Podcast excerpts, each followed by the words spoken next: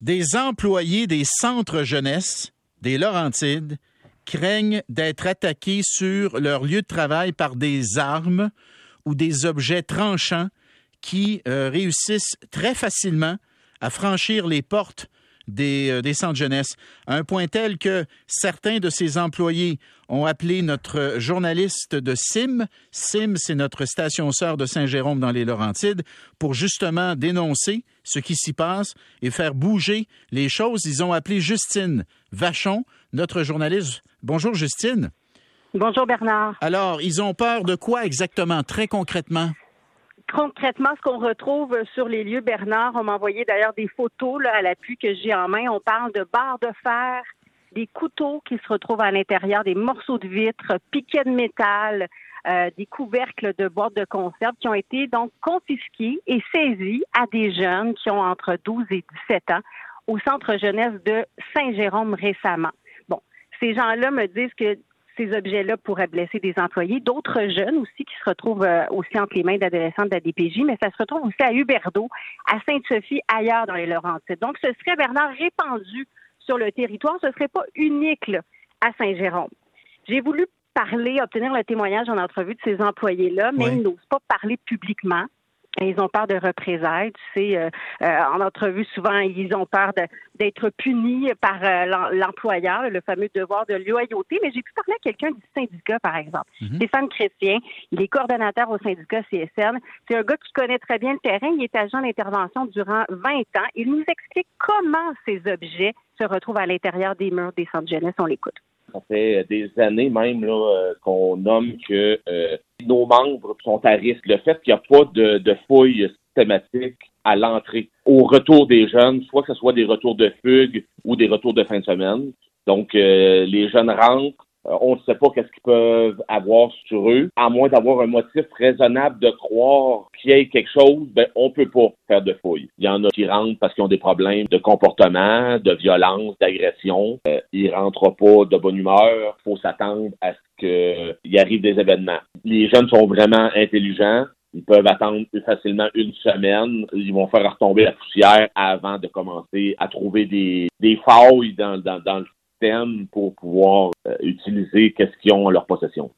Est-ce qu'il y en a eu des, euh, des agressions? Est-ce qu'il y a eu des agressions euh, à tout le moins? Est-ce qu'on sait pourquoi ces jeunes-là sentent le besoin de s'armer ainsi, Justine? Mais ce qu'on me dit, c'est que ça n'a jamais été assez grave, Bernard, pour que les choses bougent, pour que d'autres mesures de sécurité soient ajoutées. Souvent, on va retrouver ces objets-là dans leur sac à dos, par exemple, ou souvent d'autres jeunes vont dire ah, tel jeune a entré tel, euh, tel couteau à l'intérieur. Donc, il y en a qui vont être dénoncés. Mais il y a eu un, récent événement, le plus récent euh, événement majeur remonte au 31 août dernier. Mhm. Ça implique un jeune armé d'un couteau et deux intervenants. Euh, de nouveau, on écoute M. Chrétien du syndicat CSA. Un jeune qui a couru après deux agents d'intervention avec un couteau. Il y a un agent qui a tombé par terre. Heureusement, le jeune, au lieu de s'attaquer à eux, a décidé de prendre la fuite. Ce qu'on dit entre nous, c'est que faire avancer les choses, malheureusement, il n'y a pas eu de sang. Donc, ça a passé un peu plus sous silence. Oui, il y a, certains patrons qui sont inquiets, mais euh, je pense que la direction plus haute ne voit pas ça aussi grave qu'on le voit. Euh, ces deux agents d'intervention-là sont partis en arrêt de travail. Alors, le 6 des Laurentides, de qui relève les centres jeunesse des Laurentides? Il fait quoi, le 6 des Laurentides? Mais ces, problèmes-là de sécurité sont connus hein, de l'employeur, le, CIS des Laurentides en charge. C'est décrié par les syndicats depuis au moins deux ans. On parle euh, de différents syndicats, la, CSN, mais la PTS aussi des Laurentides qui demandait que euh, les éducateurs, les travailleurs sociaux soient mieux formés. On en avait d'ailleurs déjà parlé sur nos ondes de la présence d'armes dans les centres jeunesse en 2019. Mais là, il semble que rien n'a changé malgré les promesses des dirigeants. Dans le temps, on nous avait dit qu'il allait avoir des, plans d'action, des procédures, que la CNESST allait se, pencher sur le dossier. Imagine-toi qu'il y a un comité qui étudiait encore la question. Mais là, les rencontres sont mises sur pause parce qu'un gestionnaire du CIS qui a quitté euh, pour occuper d'autres fonctions. Donc là, c'est sur la glace. Mais pendant ce temps-là, la situation, euh, la situation se poursuit. Les travailleurs continuent de demander des fouilles systématiques. Hein. C'est tout simple. Ce qu'eux demandent, euh, c'est que les jeunes, quand ils reviennent d'une sortie à l'extérieur, par exemple, après une fin de semaine ou euh, au retour d'une fugue, euh, qu'ils soient finalement fouillés pour s'assurer qu'ils n'ont rien de, de tranchant, qu'il n'y ait pas d'armes sur eux. Et on demande aussi l'installation d'arches de sécurité dans tous les centres jeunesse de la région. Peut-être plusieurs vont se dire, ah, c'est pas déjà le cas. Non. Euh, c'est quoi une arche de sécurité? Tu veux dire une sorte de détecteur de métal? C'est ça? Exactement. Ce qu'on peut voir, euh, par exemple, dans les palais de justice, euh, notamment. c'est donc. Il n'y en a pas de ça? Il n'y en a pas dans les centres jeunesse? Il n'y a pas ça actuellement. Ce serait la loi qui fait en sorte qu'on ne peut pas installer ça, nous dit-on. Mais je t'invite à écouter Stéphane Chrétien de nouveau, qui est du syndicat CSN, qui nous parle de cet aspect-là. Ben, notre demande est claire depuis le début. Là. Les fouilles systématique à l'entrée, ainsi que les. Ils appellent ça des arches, un peu comme on a là, euh, au Centre Bell, dans les aéroports, quand le jeune rentre. Puis on parle du jeune, ça peut être les parents aussi. Si on recule de plusieurs années, moi je suis rentré en 2000, là, euh, quand les jeunes rentraient, on les fouillait. Hein, on les emmenait dans une salle à part où ils ne pouvaient pas cacher rien. Puis des risques comme ça, puis des agressions comme on voit aujourd'hui, là, 22 ans plus tard, on n'en voyait pas. Oui, puis là, j'ai quelqu'un qui m'écrit, Justine, il dit Je travaille en centre jeunesse. Il est ultra facile pour les jeunes de faire des entrées d'armes. Nous ne sommes pas autorisés à fouiller leurs effets personnels à leur retour de sortie ni leur chambre. Pour fouiller un jeune, on doit avoir une autorisation sous motif raisonnable de croire qu'un jeune pourrait avoir une arme ou avoir de la drogue en sa possession. Parfois, nos demandes de fouilles sont refusées et lorsqu'elles sont autorisées, Parfois, on ne trouve pas l'arme ou la drogue, mais on sait qu'il y en a sur l'unité. C'est beaucoup les droits des jeunes qui prévalent sur la sécurité des autres jeunes et du personnel.